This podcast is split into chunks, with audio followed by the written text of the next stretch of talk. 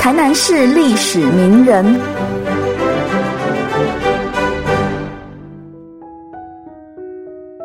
各位听众，大家好。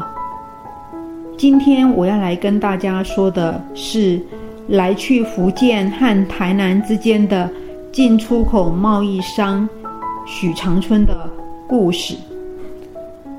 我们知道，在清代的时候，就有一群商人，他们来去福建和台湾之间做生意。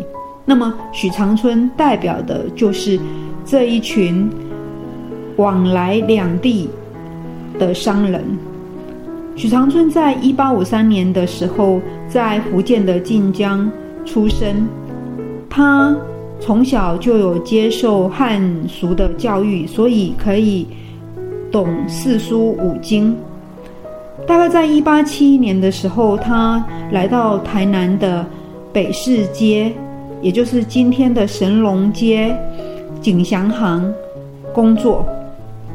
担任杂役，大概类似学徒这样的一个工作之后呢，升任记账。在一八七八年左右，他应该升任当事，也就是我们一般说的掌柜。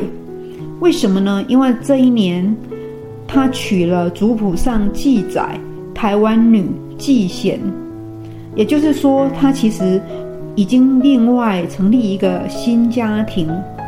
那么他可以住在外面，一般在交行里面只有掌柜，就是当事才能够住在外面，其他的职员大部分都是住在交行里面的。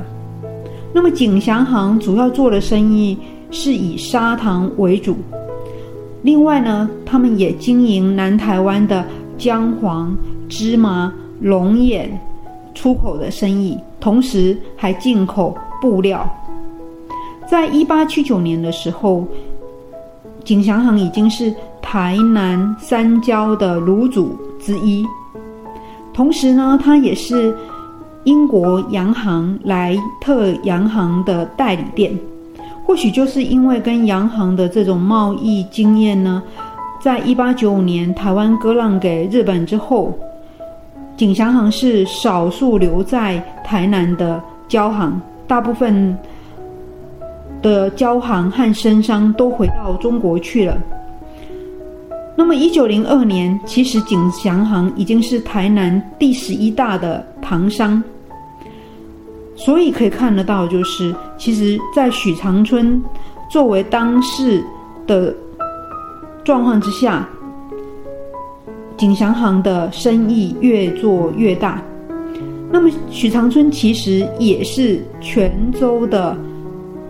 商人的领袖，在这样的一个状况之下呢，一九零三年，他们甚至想要组成金国人组合。这是因为日本殖民地政府在一八九五年到一八九七年给台湾人选择日本国籍之后呢，一八九九年开始严格规定来自。清国的这一群华工或华侨，必须要有组合来协助，或者是其他的呃公司来协助。所以啊，在台南将近两千多个清国商人，还有华工呢，就试图要来成立清国人组合。那么。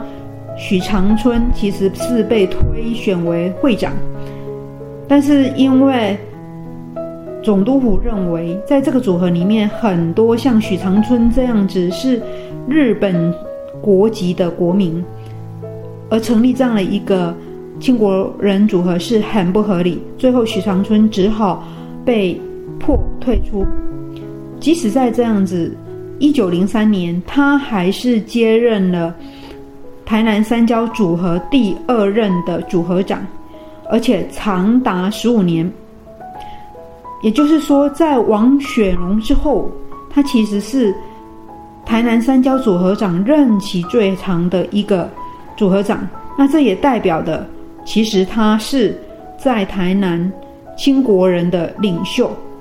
一直到一九一七年他回到泉州之前，都是。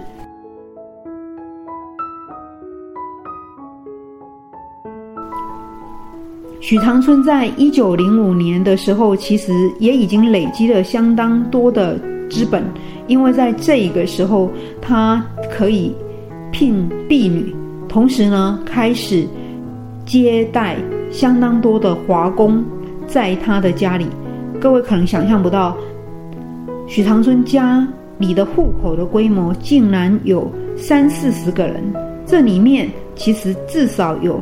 三十个人其实是来自清国的这些华工。那么，一九零七年之后，其实许家的经济能力更好，他们也开始陆续购买了三艘中式帆船，这代表其实他们开始经营航运业。那么，跟景祥航之间的关系，应该就由原来的雇佣的关系，比较像是合伙的关系。那么，一九零九年，殖民地政府其实任命许长春担任保证。不过，非常有趣的是，许长春竟然拒绝。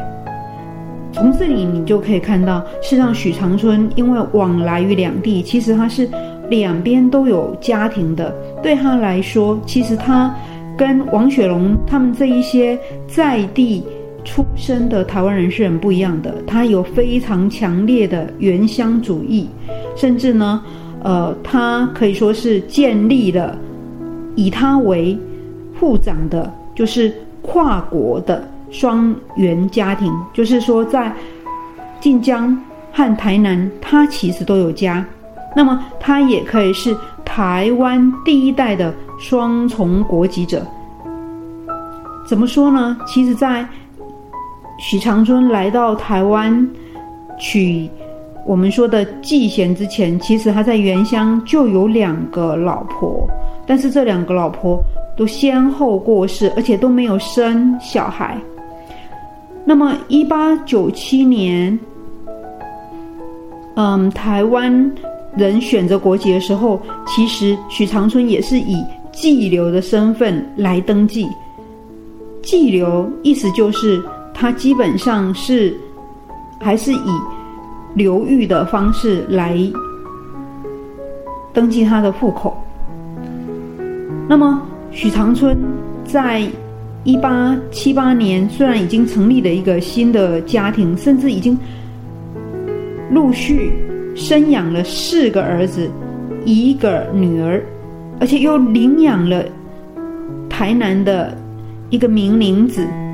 黄天福，甚至他还把他带回中国去。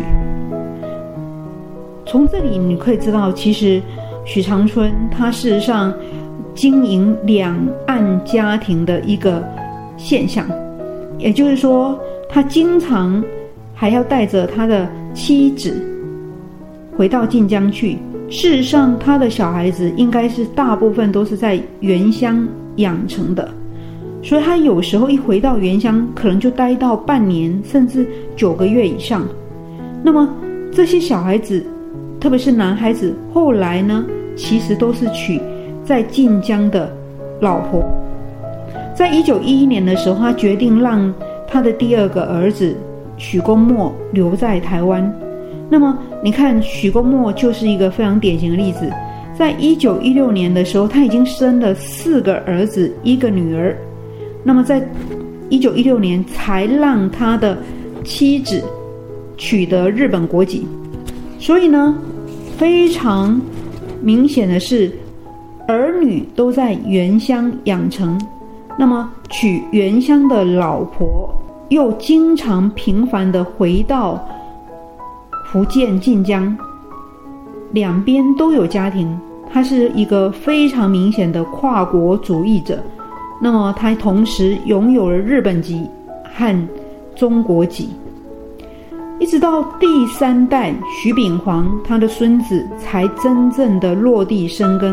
可是徐秉煌也是到快二十岁的时候才进入到殖民地政府的小学去读书。所以我们可以说的就是说，其实。许长春他是非常标准的原乡主义者，或者是我们也可以说他是祖国型的这种交商。那么，一九一七年他回到中国之后，一九一九年他就过世了。他为了要维系两岸的家庭会继续来往，其实早在一九一五年以前，两边的家庭大概每年都是来来回回的。但是，一九二零年代，我们知道，其实中国跟日本之间的关系越来越恶化。排日运动也越来越多，所以呢，许家在台南的成员就越来越少回到原乡去。到一九三五年，其实几乎已经是断绝往来。特别是在一九三七年中日战争之后，再也没有任何的记录了。原来这两岸来来去去的这样子的。我把它称为双元家庭，其实因为两国关系的恶化，没有办法维持，一直到一九六零年代的时候，许长春的长女因为嫁到菲律宾去，所以呢，才又以菲律宾华侨的身份回到台湾来，才又建构了两岸许家之间的关系。但很遗憾的是，我们透过菲律宾许家后代的证言，我们才知道，其实许长春在文化大革命的时候，甚至是被清算的，即使他已经死掉了。从这里，我们就可以凸显的是，即在殖民地时代，这一群第一代双重国籍者他们的困境。